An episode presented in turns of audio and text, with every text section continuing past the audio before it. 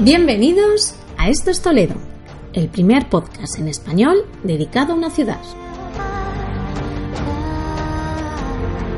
Aquí hablamos de historia, leyendas, patrimonio, anécdotas, actualidad y de cómo conocer la auténtica ciudad de las tres culturas.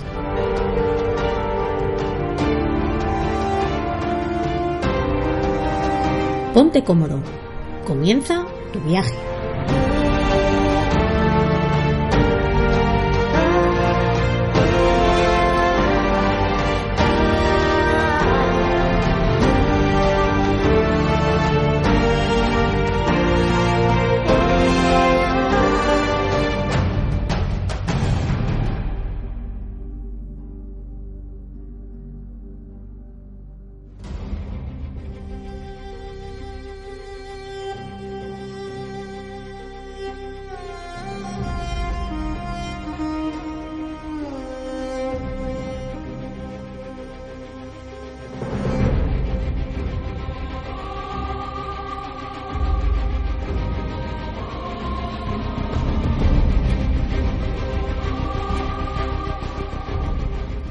Nos encontramos en el siglo XI de nuestra era. Alfonso VI conquista Toledo y una de sus primeras decisiones es la de respetar el culto de la religión musulmana, así como sus recintos destinados al culto de la misma. Entre ellos tenemos una mezquita que se asentaba en el lugar donde actualmente se encuentra la Catedral de Toledo.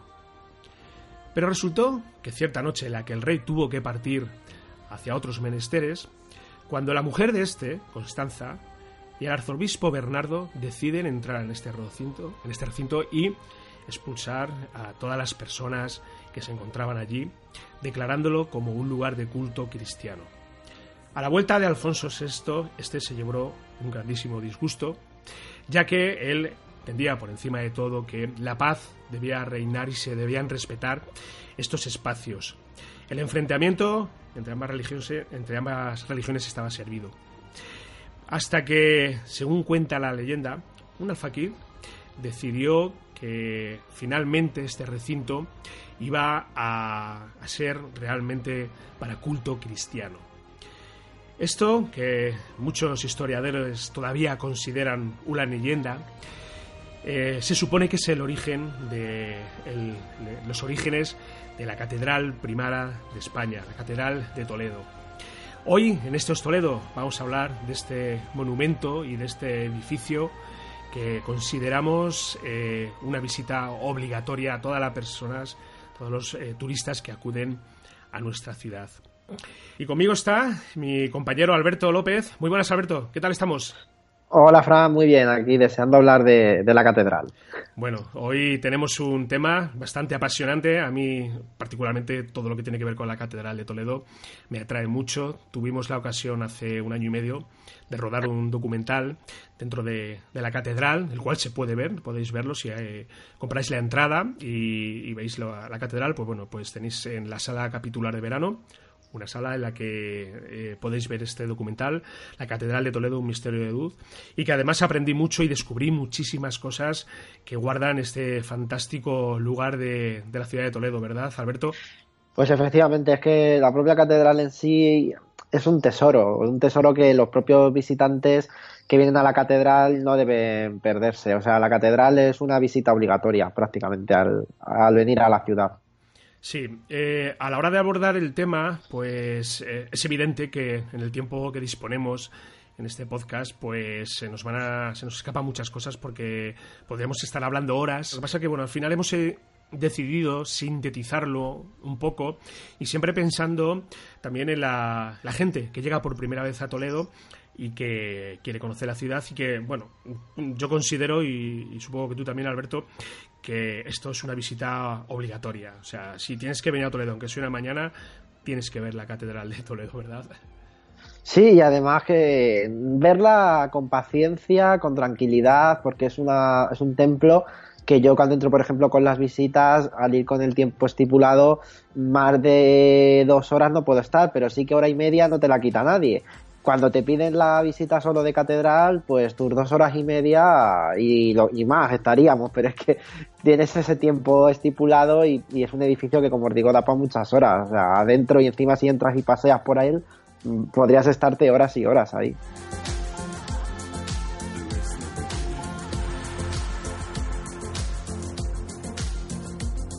Eh, es altamente recomendable o bien acudir con un guía como Alberto o hacerte con una guía, un audioguía que, que la tienda de la catedral se pueden conseguir para que nos expliquen eh, todo, todo, lo que podemos encontrar dentro del templo. Por un poquito introducir el tema y por, por tocar eh, todo aquello que tiene que ver con los orígenes de la catedral, pues diremos que eh, hacia el siglo XIII, aproximadamente, cuando en el espacio en el que se encuentra ahora mismo la catedral, pues había una pequeña iglesia sobre lo que era la mezquita que hemos hablado al principio, pues eh, en este siglo XIII eh, el arzobispo Jiménez de Rada decide que este, este lugar, este espacio al final debe de convertirse en, un monumento, bueno, monumento en un edificio al más puro estilo gótico que él había observado en sus eh, visitas en Francia. El gótico nace en Francia y en este periodo de tiempo Jiménez de Rada queda, queda absorto de, este nuevo arte, ya que viene a suplir un poco a lo que es el, el, arte románico, en el que estos, estos lugares de culto al final no dejaban de ser espacios con muy poca luz, de mucho recogimiento, y que poco a poco con el paso del tiempo se decide que realmente eh, estos espacios de culto en el que se rinde culto a, al Ser Supremo, pues deben estar inundados de luz. Al final es la luz la que ilumina el lugar, la que atraviesa todos los vitrales y se convierte en luz divina. Tenemos una luz laica que proviene del exterior y que una vez que atraviesa los fantásticos vitrales, lo que llega eh, al recinto es luz, eh, luz divina. Eso es. Entonces... Hay que tener en cuenta, ya que citabas lo del románico, pues que el gótico, como dices, es que supone una revolución. Básicamente, el hecho de poder abrir ventanas en sus muros, puesto que las cargas ya no van a recaer las cargas de las bóvedas en lo que son esos muros, sino que van a caer al exterior. Eso permitía que los muros en el gótico fueran mucho más ligeros y se pudiesen abrir vanos, algo que era inconcebible en el estilo románico porque eran muros muy gruesos, recibían todas las cargas y había pequeños ventanucos, pero no se podían abrir esos grandes que es lo que hace el gótico, simulando pues el buscar ese estado, como dice, celestial, de estar en el cielo, con ese juego de luces que permitían las, las vidrieras. Por tanto, fue una revolución tanto artística como también técnica, porque ya os digo que permitía pues liberar esas cargas por medio de los arbotantes al exterior del templo. Existe la creencia, aunque parece ser que la catedral eh, encontramos eh, algún escrito en el que se cuenta que un tal Martin, un maestro Martin francés, Martín, pues llega a Toledo y es él, eh, bajo el mandato de Jiménez de Rada, el que comienza a, construir la catedral. La verdad que estos maestros que elevaban hacia los cielos estos edificios tenían un conocimiento y una maestría que eran auténticos prodigios, porque claro, tenían que, fíjate Alberto, que tenían que entender, tenían que eh, saber de trigonometría, matemáticas, tenían que trabajar sobre todo con el peso de la piedra, saber eh, los medios, utilizar los medios necesarios para elevar lo, los grandes sillares y las piedras a, alturas tan elevadas, eran auténticos prodigios, ¿verdad? Sí, sí, efectivamente, lo que comentas, y más un estilo que era nuevo, que se estaba desarrollando y que obviamente había sus fallos también y fallos que tenían que ir medio arreglando como, como podían. Es verdad que donde hoy se asienta la catedral hay que tener en cuenta, tú ya decías que ahí estuvo la mezquita, la mezquita mayor de Toledo, pero hay que ver que los cimientos, aparte de esa mezquita, también teníamos templo visigodo, la basílica visigoda de Santa María, donde podemos ver, por ejemplo, el recuerdo eh, de la capilla que tenemos en la nave totalmente en la parte central, la capilla de la descensión, aludiendo, que ya hablaremos de ello, del milagro de San Ildefonso, pero es que también hubo un templo romano, en y para más señas hay también un, un, aljibe, un manantial de agua, donde bebemos el 15 de agosto, de los botijos. Por tanto, es un terreno al que se tienen que amoldar y bueno, ahí entran todas estas cábalas de que, bueno, se levantó solo una torre cuando en realidad tenía que haber tenido dos simétricas, puesto que los cimientos no eran muy buenos. Hay quien dice que porque se gastaron el, dinero, pero sí que ya que hemos estado hablando del estilo gótico, eh, a mucha gente, a mí me lo dicen en las rutas, que claro, como catedral gótica, es una catedral gótica peculiar, porque tenemos torre y media, como teníamos que haber tenido dos torres, y el rosetón tan característico de las fachadas no se ve, está tapado. Se ve medio rosetón, por dentro se ve muy bien, pero por fuera está tapado. Y es porque responde a ese momento de tenerse que amoldar a ese terreno. Había fallos, por ejemplo, la fachada nos dio algún que otro susto y se tuvo que ir adaptando a lo que es la, construcción. Bueno, la catedral también hay que decir que se tomó sus siglos hasta el siglo... O sea, podemos decir que la catedral está terminada definitivamente hacia, tal y como la vemos actualmente, hacia el siglo XVI, ¿verdad, Alberto? Corrígeme. Efectivamente. Y se tomaron Yo siempre digo que yo siempre digo que prácticamente hemos estado añadiendo cosas, porque por ejemplo la, la puerta llana, que es por donde se entra, hay que recordárselo a los oyentes, que no se entra por la puerta central de la fachada, se entra por el lateral, básicamente por la puerta llana, porque la, la frontal tiene un desnivel de varios escalones. Entonces, por temas de accesibilidad y demás, es más práctica la de la llana, la que está en un lateral. Pero lo que os iba a decir que la puerta llana es una puerta neoclásica del siglo XIX. O sea, fijaos, siempre se ha estado añadiendo cosas. Y yo siempre digo a los visitantes que el convertirte en un constructor de una catedral te convertías en tener, vamos, en trabajo fijo toda la vida, no solo tú, sino tus hijos, tus nietos, tus bisnietos y buena parte de tu generación, precisamente por lo que se dilataba en el tiempo y eso hace que en catedrales como las de Toledo, pues luego en su interior encontremos no solo estilo gótico, sino referencias a otros estilos posteriores debido a la cantidad de tiempo que abarca en la construcción del edificio. Hay ese eclecticismo de, estilos dentro de ella. luego hablaremos del transparente, el barroco, ¿sabes? Se mezclan ahí unos pocos estilos. Además que ser constructor, ser maestro constructor de la catedral, maestros canteros o cualquier miembro que formaba parte de, este proceso de construcción de una catedral, se formaba a través de grupos muy cerrados, era muy difícil entrar dentro de estas especies de congregaciones. El ser nombrado maestro cantero tenías que, que, pasar a través de un juramento, tenías que jurar que todo el conocimiento que habías adquirido no lo podías difundir, porque, claro, al final eran ellos realmente los que tenían el verdadero saber y sabían realmente cómo se hacían esto. Entonces, claro, también cobraban muy caro, pagaban, se pagaba caro la hora de, maestro constructor y, bueno, y al final pues todo esto se, va heredando entre miembros de, las propias familias y siglo tras siglo. Eh, lo que podemos Todavía se puede ver en el lateral de la puerta llana esas firmas de cantería tan características, esas firmas que cada pedrero hacía porque en función de, la, de los sillares tallados con su firma le iban a pagar. Y todavía se pueden ver esa cantidad de, de marcas de cantería, de cantero que, que recorren los muros de la, de la catedral, que son muy curiosas y que mucha gente se pregunta qué, qué son.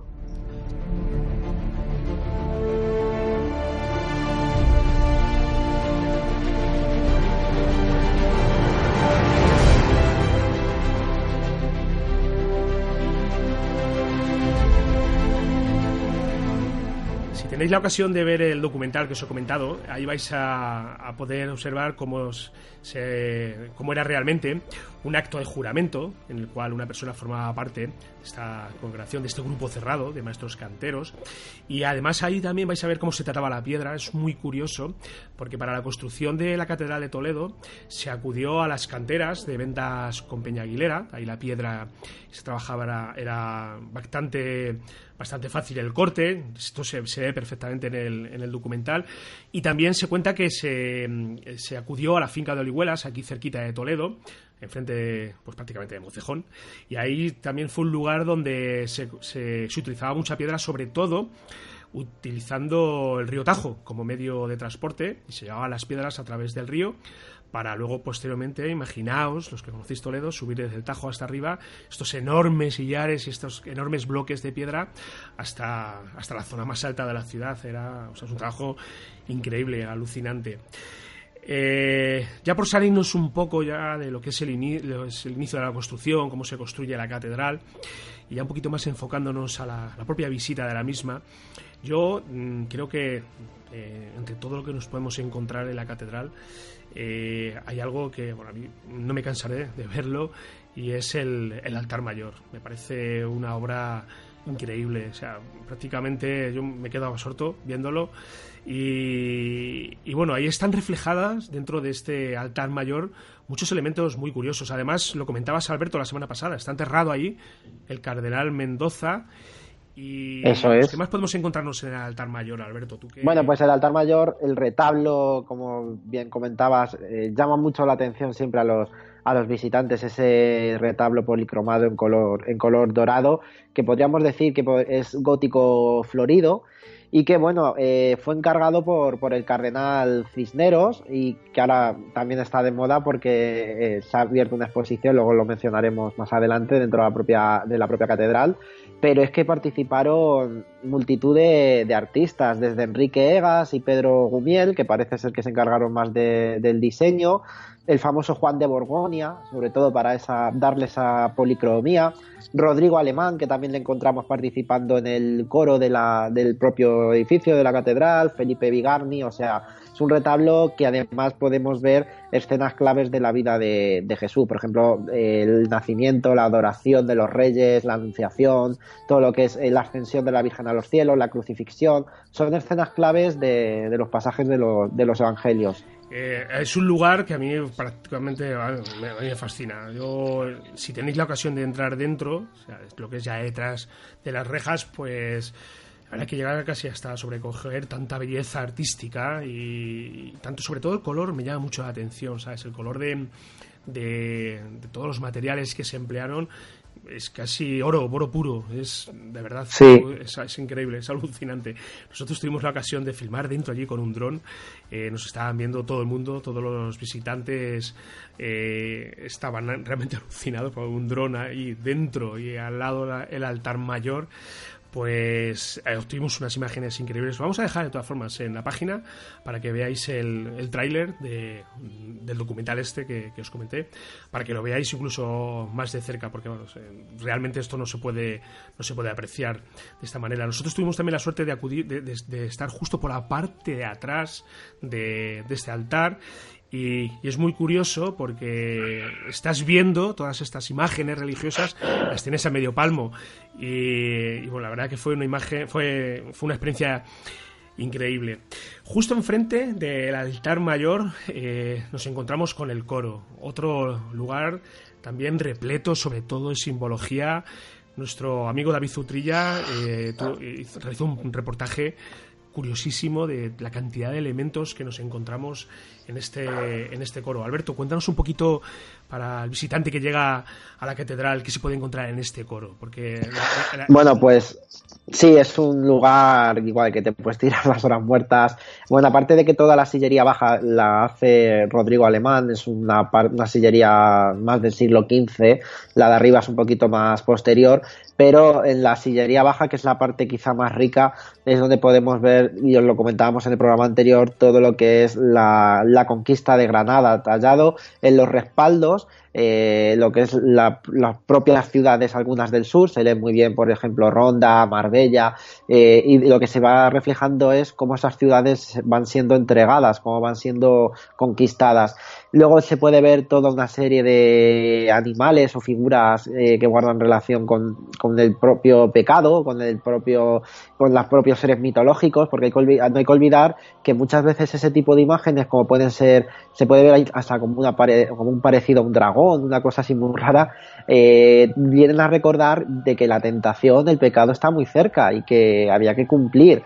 Y por eso no es habitual el encontrar, es habitual encontrar en ciertas partes de iglesias referencias al pecado para recordar que el pecado está ahí, que había que, que había que evitarle. Pero es un coro muy rico, un coro que se corona con lo que es la transfiguración de Cristo en la parte, en la parte frente a lo que es el rosetón de la fachada y arriba se coronan pues con un órgano barroco y un, un órgano más, más, más así como clásico. Es una parte pues que hay que visitar. Además la preside pues nuestra famosa Virgen Blanca, que es la que nos recibe justo a la entrada detrás de, de, la, de la verja. Una Virgen con una sonrisa muy curiosa es muy peculiar. Es que es muy peculiar porque si todos tenemos en mente la típica imagen de la Virgen con el niño, tener en cuenta que es lo que simboliza la Virgen sale muy seria, muy erática, haciendo de trono de Cristo, porque la Virgen es como una, como una alegoría, como una metáfora a lo que es el trono de, Cristo. La Virgen dio a luz a Cristo, es por tanto su silla pero la Virgen Blanca rompe ese esquema de hieratismo, de quietud, es una Virgen que interactúa con el niño, el niño le está haciendo una caricia a la Virgen en la barbilla y la Virgen le sonríe, por tanto rompe con ese esquema que tenemos en nuestra mente de esas vírgenes quietas, hieráticas, serias y el niño igual, muy rígido, muy quieto, rompe con ello. En el, en el, exterior encontramos principalmente tres puertas. Tenemos la puerta llana, que es por la que se accede, habitualmente, todo ¿Sí? de los, los, turistas y los visitantes. Luego nos encontramos la, la puerta de los reyes también, que es la puerta donde solamente entran reyes, ¿verdad, Alberto? Cuando hay algún acto así importante, o por ejemplo, yo siempre eso digo a la gente que hay veces que la han abierto pues para alguna festividad y todos aprovechamos a pasar porque que no se piensa la gente que nosotros siendo toledanos tenemos la oportunidad de pasar por la puerta principal. Eh, efectivamente. sí. que se te conceden indulgencias plenarias y justo a su lado pues vemos la que está pegada a la torre, se la conoce como puerta del infierno por los dibujos que tiene arriba, como unas caras metidas en estrellas y tal, muy raros, pero también se la conoce como puerta de las palmas, porque es por donde entraba la procesión del domingo de Ramos, y la que está justo en el lado de la torre pequeña, la puerta del juicio, porque efectivamente en lo que es su tímpano eh, aparece el juicio final. Una escena que se repite mucho, eh, no solo en la catedral, sino en Puerto Ledo, es la que tenemos en la puerta del perdón, en la puerta principal, arriba, que es el milagro de nuestro patrón San Ildefonso, que cuenta la historia que este obispo, obispo visigodo había defendido a la virginidad de la Virgen y ella quiso agradecérselo imponiéndole una casulla de finos hilos de, oro y de plata.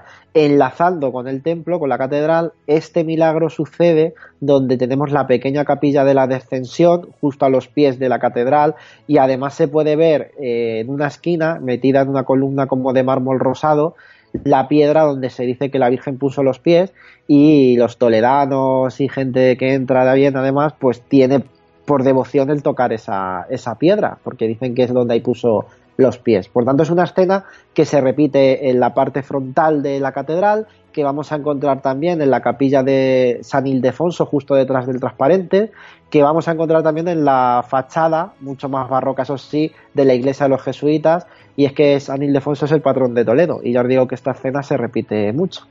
Y luego también tenemos la entrada de la puerta del reloj, que es el lugar por donde se accede a una capilla donde se recibe misa y que es la única manera un poco de entrar de forma gratuita a la catedral sin, sin, pagar la entrada. Pero claro que al final estamos confinados a un recinto muy pequeñito, a una pequeña capilla y bueno, no vamos a poder apreciar en todo su esplendor la, la catedral.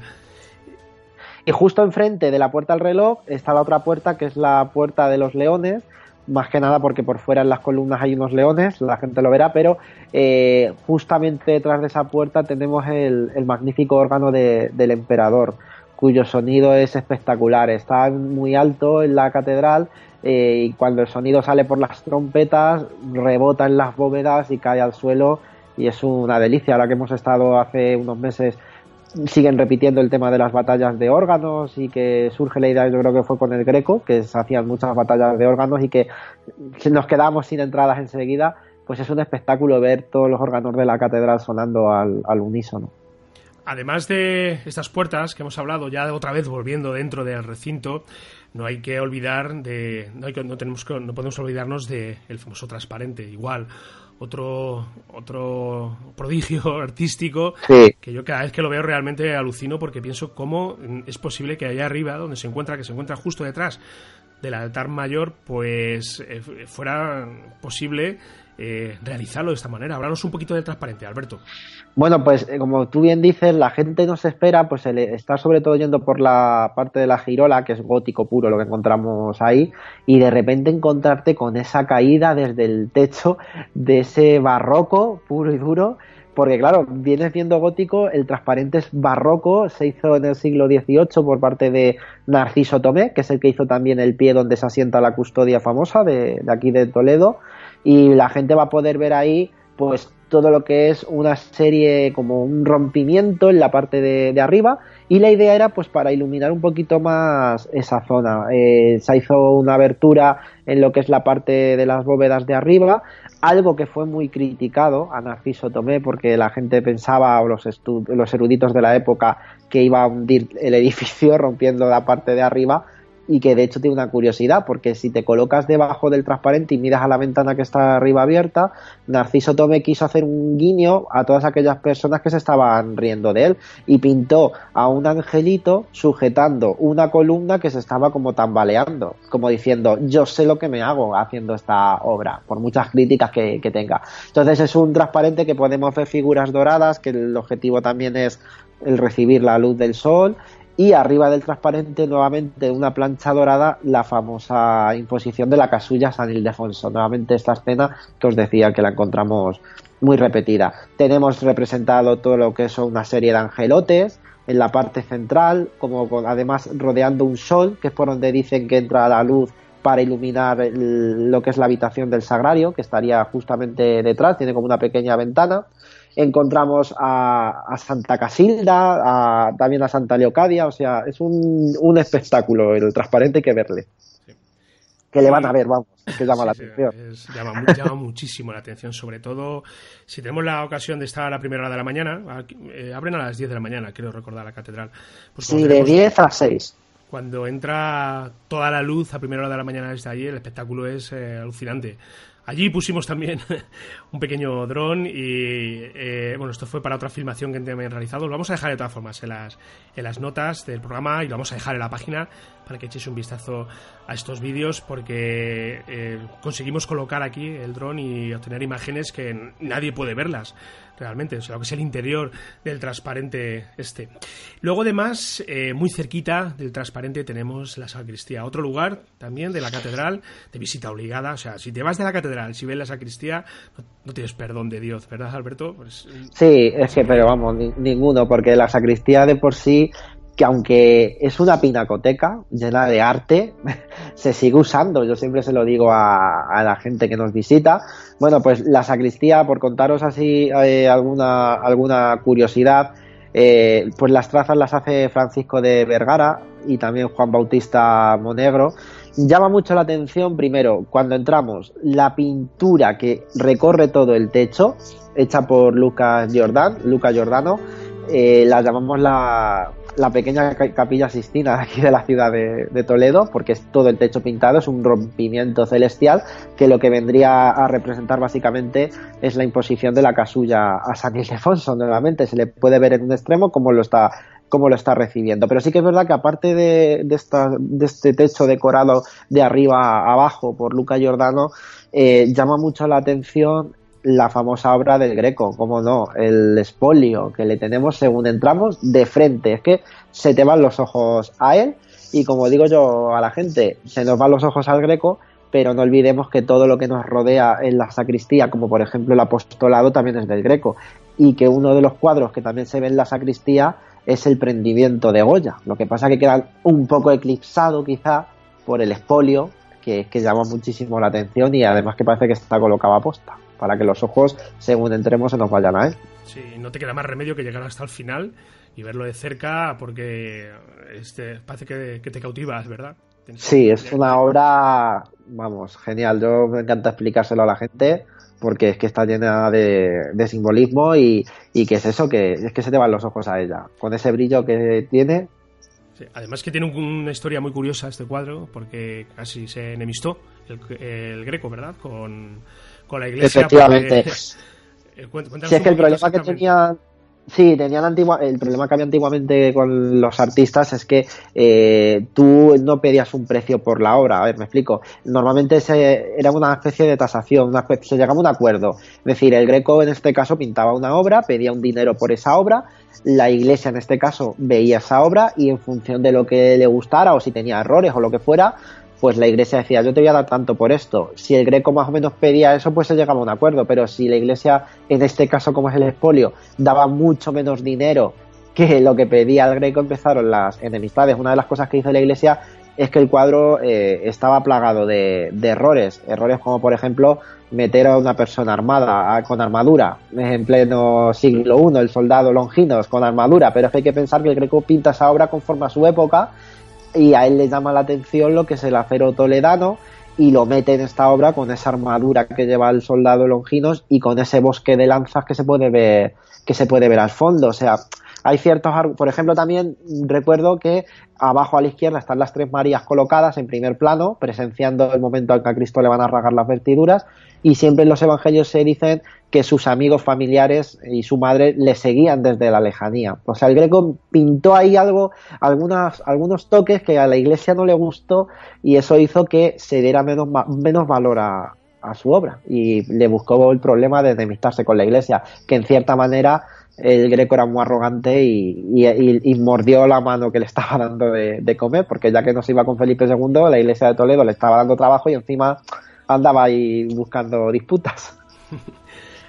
Además de la sacristía, también vamos a encontrarnos una serie de capillas que todas de una manera u otra guardan historia y guardan cierto encanto. Quizás la que destacaríamos un poquito por encima de toda es la capilla de San Ildefonso que se, pues, se encuentra justo debajo de ese transparente en el que está enterrado eh, Álvaro de Luna, el condestable Álvaro de Luna, que pagó su fortuna para que su cuerpo finalmente reposara dentro de la Catedral de Toledo después de que le cortara la cabeza con Juan Pacheco. Y además de estas capillas, también vamos a encontrarnos nichos, sobre todo a la entrada a la sacristía, podemos ver una serie de nichos en la pared con los nombres de las personas que realmente eran gente con, con poder, con dinero, que pagaban para, para, ser enterrados allí. Esto los encontramos por toda, por toda la catedral, sobre todo por la zona más cercana a la sacristía, ¿verdad, Alberto? Sí, y luego una capilla que no deberíamos olvidar y que es muy importante es la, la capilla mozárabe, eh, donde todos los días se sigue haciendo misa en rito mozárabe, que es el rito que los propios mozárabes desarrollan frente en esos momentos de adversidades con los árabes. Sabéis que los mozárabes eran los cristianos que se quedaron conviviendo con los árabes durante el dominio musulmán. Bueno, pues todos los días eh, podemos escuchar misa mozárabe en esa capilla que está justamente debajo de la torre pequeña, como digo yo. Debajo de la torre pequeña lo que alberga es la capilla mozárabe donde, bueno, todos los días se puede asistir a esa misa que es muy peculiar, es un rito pues que nos suele chocar un poco porque nosotros estamos acostumbrados a, al rito romano, pero esa, ese rito mozárabe vino a ser la seña de, identidad del pueblo, del pueblo mozárabe en la ciudad de, Toledo. O sea que también hay que, hay que verla.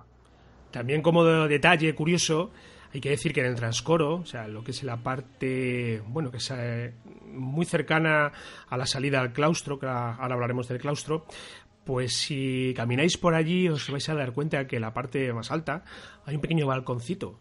Este balconcito es el lugar desde donde la reina Isabel recibía misas, desde el altar mayor. Allí ella se quedaba eh, sentada, no quería protagonismo. ¿Tú te has fijado, Alberto, en este...? Sí, el, famoso balcón de la reina. Está allí a lo alto y yo se lo señalo a la gente porque es verdad que si no te fijas no le ves. Está alto, se le, vería, se le ve muy bien, pero tienes que mirar para arriba, que a veces ya con el propio tesoro que es la catedral, mirando por debajo, se nos olvida mirar arriba. Sí. Y luego ya, eh, lo que es dentro de la catedral, ya tenemos que visitar también obligatoriamente la, sala de, la custodia, que hace unos años estaba decorada de otra manera, había otros elementos artísticos también, históricos, pero ahora... Sí, la famosa sala de tesoro, eso es pero ahora ya, bueno, es una sala que está dedicada única y exclusivamente a, la custodia y eh, la verdad que cuando entras allí te das cuenta, es, es, el, cuando realmente puedes verla de cerca y, y observar y contemplar en detalle pues todos los elementos de orfebrería que, esta custodia tiene. Es realmente increíble, ¿verdad, Alberto? y es un acierto como han modificado, la, yo creo, desde mi punto de vista, la, sala, porque aunque antes estaba la famosa Biblia de San Luis y algunos tesoros de la catedral, eh, la custodia se llevaba el protagonismo. Entonces ahora al, arreglar la sala del tesoro, que hay que decir que es justamente bajo la torre principal, la torre alta, es donde estaría la sala del tesoro, pues al colocar la custodia en medio y al hacer esta especie de, de que puedes rodearla por todos los lados, pues te permite ver la joya que es la, custodia de Enrique de Arce. Y justo al lado de la custodia tenemos la entrada a la torre, la torre de la catedral, que es una opción para el visitante, ¿vale? Si queremos llegar hasta la campana, la campana gorda, pues hay que pagar un plus, creo, ¿no, Alberto, para la entrada? Sí, creo que son tres euros más. Y claro, como bien dices, por la puerta que se accede junto a la custodia, que da al claustro, por una de las puertas del claustro se sube a ver la, la famosa campana gorda, que hay quien dice entre 17 y 19 toneladas, toneladas de peso, y un badajo de 700 kilos. De ahí su nombre de, o título o apodo de gorda, pero su nombre real es la campana de San Eugenio. Y bueno, pues el famoso dicho que hay que decir siempre, que cuenta la historia que la primera vez que son en Toledo, pues los cristales de la ciudad se, se rompieron del, del estruendo de la campana que pegó. Creo que es la segunda campana más grande del mundo o de Europa, no recuerdo. Sí, hay como campana grande podríamos señalar la del Kremlin, que está en Moscú y que está directamente está apoyada, apoyada en el suelo, o sea, es grandísima. Pero no nos quedamos cortos. Eh, sabéis que se mandó a hacer, eh, bueno, eh, se funde muy cerquita de la plaza de San Justo y parece ser que nos la colocaron ahí arriba 64 marineros de, Cartagena. Eso es lo que dicen y que, bueno, pues apoyándose con poleas y polipastos lograron colocarla en el hueco de, de, la torre. A día de hoy la gente se sorprende al ir a verla porque verá que está partida y es que a los tres meses de estar funcionando, la campana no olvidemos que se coloca ya en el siglo XVIII, lo que os decía antes, los añadidos que hemos estado poniendo siempre cosas, pues por un error de aleaciones, o eso dice la historia, la campana se, se partió y quedó completamente inutilizada, vamos. Y, muy cerquita también de aquí de la torre tenemos acceso, bueno, bajando nuevamente, tenemos acceso al claustro, al claustro de la catedral que bueno que siempre bien merece pasear y sobre todo eh, visitar la capilla de San Blas también. La tenemos justo al final de, uno de los corredores del claustro y que bien merece la pena conocerlo, ¿verdad, Alberto? Porque sí, ahí tenemos enterrado al arzobispo Tenorio, que fue quien en el siglo XIV mandó construir el, la parte del claustro. Él, se conoce que quiso enterrarse ahí en, lo que él había mandado. Y no podemos olvidar, aunque muchas han desaparecido, la, los famosos frescos de, de Valleu, que podemos ver por todo un lateral, sobre todo del claustro, pues haciendo alusión a Santa Casilda, a San Eugenio, esas pinturas que a la gente le suele llamar la, atención. La famosa Puerta del Mollete, que es la que da también a la calle Arco de Palacio, que se llama así porque todos los días se daba un mollete de pan a los pobres, y que se puede ver por la parte de dentro la pintura del niño perdido, que también suele llamar la atención. O sea, el claustro merece otra visita. Y es una pena porque hay veces que la gente se le olvida visitarlo. Como está así un poco la entrada escondida, en verano muy bien porque la puerta está abierta y te ve, pero en invierno a la gente se le pasa, a mucha gente. Yo cuando con los grupos apenas hay nadie, hay, hay gente. Pues es, merece la pena un paseo por el claustro. De hecho, se han rodado películas en, el, en este claustro, muchas escenas de la serie Isabel se, se rodaron ahí porque da para ello. Bueno, Alberto, pues hemos hecho un repaso muy, muy somero porque, claro, la cátedra. Muy, muy, muy somero, sí. Abordar eh, todo lo que tiene la catedral, pues bueno, nos iríamos a, horas, horas hablando. Yo, si tuviera que quedarme con algún momento, eh, bueno, lo que es visitar la catedral es eh, ya de por sí una experiencia, pero cuando precisamente, como, se, como he indicado al principio, cuando estuvimos realizando las localizaciones para, para filmar el documental, de la Catedral de Toledo, pues bueno, hubo un par de sitios que a mí me dejaron realmente alucinado. Uno fue la zona del Testero, que es donde se supone que es el lugar primigenio donde se comienza a construir la catedral, que es la zona donde confluyen las calles Sisto Ramón Parro y la calle de Cisneros. Y, toda esa zona, que es la parte más antigua, que no es visitable, desgraciadamente, eh, la verdad creo que sería un acierto por parte de, los responsables de, hacer esto visitable. Y porque es muy sobre todo muy muy curioso pues lo que es toda esta zona del testero eh, acceder a, los triforios y ver de cerca los vitrales pues fue, una experiencia alucinante. Y luego también como algo muy curioso que contemplé en la catedral fue algo que bueno que yo había leído por ahí que no sabía si era verdad era que en la cripta de la catedral pues había estaban los restos de alguien eh, y la verdad que a mí siempre me llamó un poquito la atención y bueno, buscando localizaciones llegamos a esta cripta y me di cuenta que detrás de unas rejas eh, tenían un féretro de cristal transparente en el cual dentro había un esqueleto. sí, yo también lo he visto, sí. Con pelo y con una especie de cota de malla o... Bueno, la verdad que me llamó muchísimo la atención. De, hecho es que te lo encuentras de repente. Pues yo estaba mirando no sé qué y cuando me quise dar cuenta lo tenía justo enfrente. Y digo, ¿y esto qué es? Le pregunté al personal de mantenimiento y me dijo, eso dicen que es eh, Santa Úrsula. Dicen que son los restos de Santa Úrsula. me quedé alucinado. O sea, increíble. Y, lo que más me llamó la atención es dónde está, ¿verdad, Alberto? Está ahí. Sí, justo ahí en la cripta la entrada, vamos, que te le topas. Sí, sí, eh, no es visitable, no se puede. No, a diferencia de otras criptas de otras catedrales, esta no es visitable. Bueno, Alberto, pues eh, hemos hecho un repaso, como digo, muy somero de la catedral. La catedral hay que conocerla, hay que eh, pagar la entrada y por lo menos estar dentro un par de horas porque creo que todo lo que tenemos en Toledo es lo más espectacular. Así la, bien está puesto el dicho de Dives Toledana, la gran cantidad de riqueza que tiene dentro. Sí. Pues si te parece, vamos a meternos de lleno ya con eh, el lugar eh, que has escogido tú esta semana, ¿vale?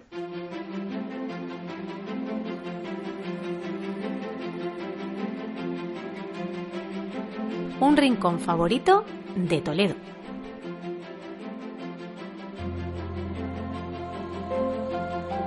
Pues yo he escogido esta semana el lugar del corralito, el corralillo de San Miguel, junto al parking de la catedral, porque es una explanada desde donde te puedes asomar, ver esos 100 metros de desnivel hacia el río, hacia el río Tajo.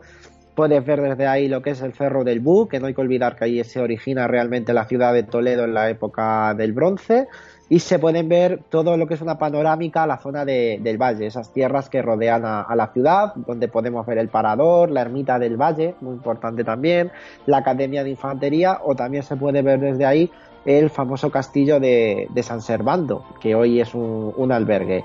Y dentro de esa zona, muy cerquita, lo voy, a, incluir también, tenemos otra mini calle que está junto al Hotel Alfonso VI, desde donde se ve en un estrechito la torre de la Catedral de Fondo, como si fuera un telón. O sea, es una zona donde vamos a encontrar el Corralillo San Miguel con todas estas vistas y muy cerquita en el Hotel Alfonso VI y con esquina hacia el Alcázar hay una calle que tú, Fran, la conocerás muy bien, que es un estrecho callejón donde se puede ver eh, la torre de la catedral, eh, la cual, en el cual no, sé qué momento elegir más bonito, porque tanto el amanecer, el anochecer, con el sol por detrás, eh, merece la pena esa vista de la, de la catedral. Pasa muy desapercibido. Yo ya cuando vi con los grupos y me paro, la gente dice, anda, tal, y se paran y se lían a hacer fotos pero es una calle que tiene una vista también estupenda a la torre de la catedral, ya que hemos hablado hoy de, ella. Sí, además David, David Utrilla habló de este rincón eh, cuando estuvimos hablando de fotografiar en, Toledo y que es precisamente que está, está escondido, no, no se encuentra fácilmente la, el rinconcito este está justo de la cuesta de Capuchinos, al lado, al lado del Hotel Alfonso VI, pues hay un callejoncito y te la encuentras de repente. A mí particularmente el atardecer me parece que tiene una luz preciosa, muy bonita, pero pero sí, sí, no nosotros que somos de Toledo sí la conocemos, pero el visitante que llega por primera vez puede pasar perfectamente desapercibido. Bueno, y ahora vamos a conocer el personaje histórico que vivió en la ciudad de Toledo.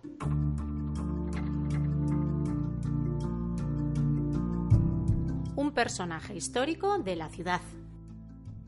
Bueno, pues el personaje histórico de hoy os proponemos Samuel Levy, que si vais paseando por lo que es el paseo del tránsito, vais a ver un rostro que está dedicado a él. Eh, estamos hablando de que fue tesorero de Pedro I de Castilla, el conocido como Pedro I el Cruel, Y es importante decir que, bueno, gracias a él tenemos en pie la, se construye la sinagoga del tránsito, una de las sinagogas más bonitas que la gente va a poder encontrarse. ¿Por qué? Porque sabemos todos que Pedro I el Cruel tuvo esas luchas intestinas con su hermano Enrique de, Trastámara, que tenía pretensiones al, al trono. Y bueno, pues cuenta la historia que en agradecimiento, puesto que Pedro I el Cruel había recibido los apoyos del pueblo judío, pues tuvo que ceder en una época donde ya no se permitían levantar sinagogas, pues tuvo que ceder y permitirles levantar lo que es hoy la, sinagoga del tránsito. Ya os digo, es un personaje muy curioso que ha suscitado también muchos escritos sobre él y que bueno, gracias a esa escultura que se le ha dedicado en el Paseo del Tránsito, pues nos sirve muy bien a nosotros, en este caso los guías, para, con la sinagoga del fondo, en poder contar lo que es esta, esta historia, poder contar a Samuel Levy. Sí, además la casa del Greco era su lugar donde vivía, ¿no? Eh, Sí, eso, eso dicen, sí, justamente, al ladito. Sí, que allí no vivió el Greco. el Greco vivió justo enfrente, como digo eso, pero bueno, está muy bien también visitarlo, el Museo del Greco, ya que lo hemos mencionado, que ya hablaremos de él, supongo. Si es que Toledo al final podemos hacer mil podcasts, porque hay mucho que contar. Sí, la verdad que sí.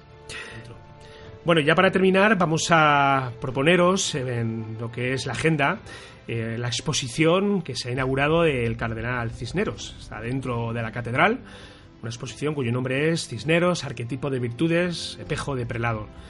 Eh, viene un poquito original esta exposición por conmemorar el quinto centenario de su muerte y la exposición cuenta con eh, aproximadamente unas 350 piezas relacionadas con la figura del cardenal y sobre todo cabe destacar la encontramos dentro de todas estas piezas el decreto de expulsión de los judíos de España que, se, que firmaron los reyes católicos. vamos a encontrar dentro de, esta exposición un, elemento muy curioso y que, bueno, eh, lo que es dentro de la catedral vamos a verlo distribuido en distintos, distintas, distintas zonas y que es bastante recomendable, ¿verdad, Alberto? Yo todavía no, he tenido la suerte, a ver si... Yo tampoco he tenido suerte de verla, pero viendo los adelantos que han salido en prensa con la inauguración y eso, Creo que es una exposición única que hay que verla porque se han traído piezas de muchos sitios, de colecciones privadas y demás, y merece la pena pasarse para conocer esta figura del gran cardenal Cisneros, el cardenal eh, que también dejó tantas obras aquí en la ciudad de, de Toledo. Sí, y esta obra la vamos a poder ver en horario habitual de apertura de la catedral y la vamos a tener hasta el 18 de febrero. Así que yo espero acercarme este domingo a ver si tengo un huequecito y si no, pues bueno, tendré que dejar para el fin de semana siguiente. Muy bien, Alberto. Pues nada, eh, muchas gracias otra vez por estar aquí. Por gracias a ti, eso es. Tu sabiduría.